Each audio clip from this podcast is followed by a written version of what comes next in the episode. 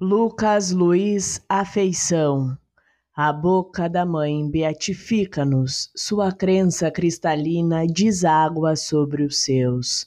Os grafemas endereçados ao céu germinam do caule inequívoco, alimentados pelos calos das mãos, canais para as rosas pastorais. Desconhece, bem verdade, os altos no poema, nem sonha o trigo da beleza nessa Eucaristia fônica.